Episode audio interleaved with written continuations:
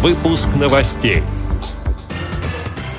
В Перми в культурно-спортивном реабилитационном центре ВОЗ состоялся День открытых дверей. Фонд соединения организует международную конференцию по проблемам слепоглухоты. В Красноярске обсудят роль спецбиблиотек для людей с инвалидностью. В Чувашии открываются курсы звонарей. Далее об этом подробнее в студии Анастасия Худякова. Здравствуйте!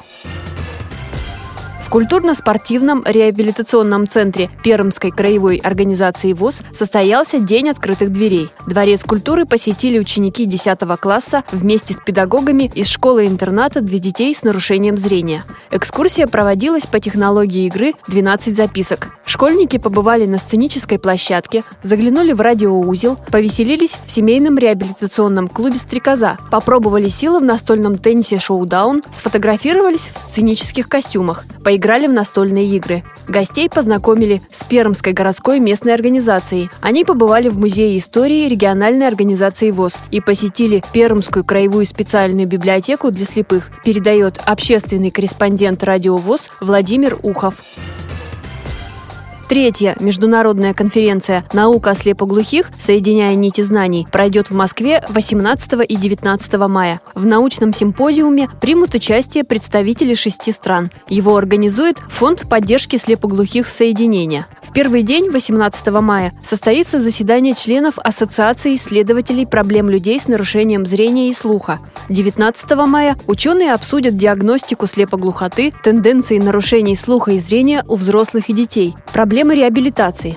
Один из основных вопросов конференции – как подготовить специалистов, которые смогут работать с людьми, имеющими одновременное нарушение зрения и слуха. В Москве таких специалистов единицы. В других регионах нашей страны их на сегодняшний день не существует вовсе. В Красноярске проходит Всероссийский библиотечный конгресс, 22-я ежегодная конференция, посвященная роли библиотек в культурной политике России. В рамках конференции сегодня в Красноярской краевой специальной библиотеке состоится встреча специалистов. Они обсудят пути вовлечения инвалидов в культурную жизнь общества.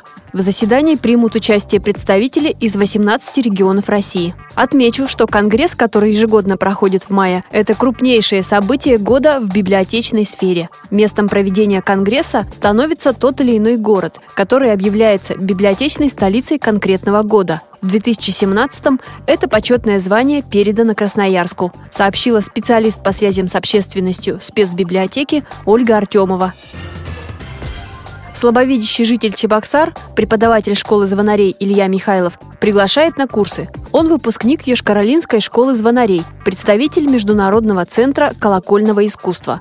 Илья Михайлов неоднократно участвовал в фестивалях-смотрах колокольных звонов. Ранее обучение под его руководством уже прошли несколько учеников. Подробнее о курсе расскажет сам мастер. Почему я решил этим заняться? Потому что я сам инвалид по зрению. Я знаю, что у людей вот с ограничениями зрению есть способности именно к музыкальной сфере. И вторая причина в том, что колокола именно вот влияет как бы, на духовную сторону, да. У меня на 90% обучение практическое. Именно вот э, непосредственно общение с колоколами. Вообще обучение проходит э, по времени где-то час, ну, один урок. Стараюсь строить э, программу на три раза в неделю. Некоторые ездят со мной на фестивале уже как в качестве учеников, а некоторые после окончания, вот у меня есть такие примеры, уже и без меня участвуют в некоторых фестивалях и работают в храмах России.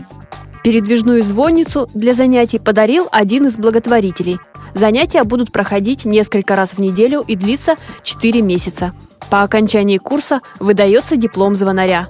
С этими и другими новостями вы можете познакомиться на сайте Радио ВОЗ. Мы будем рады рассказать о событиях в вашем регионе. Пишите нам по адресу новости собака ру. Всего доброго и до встречи!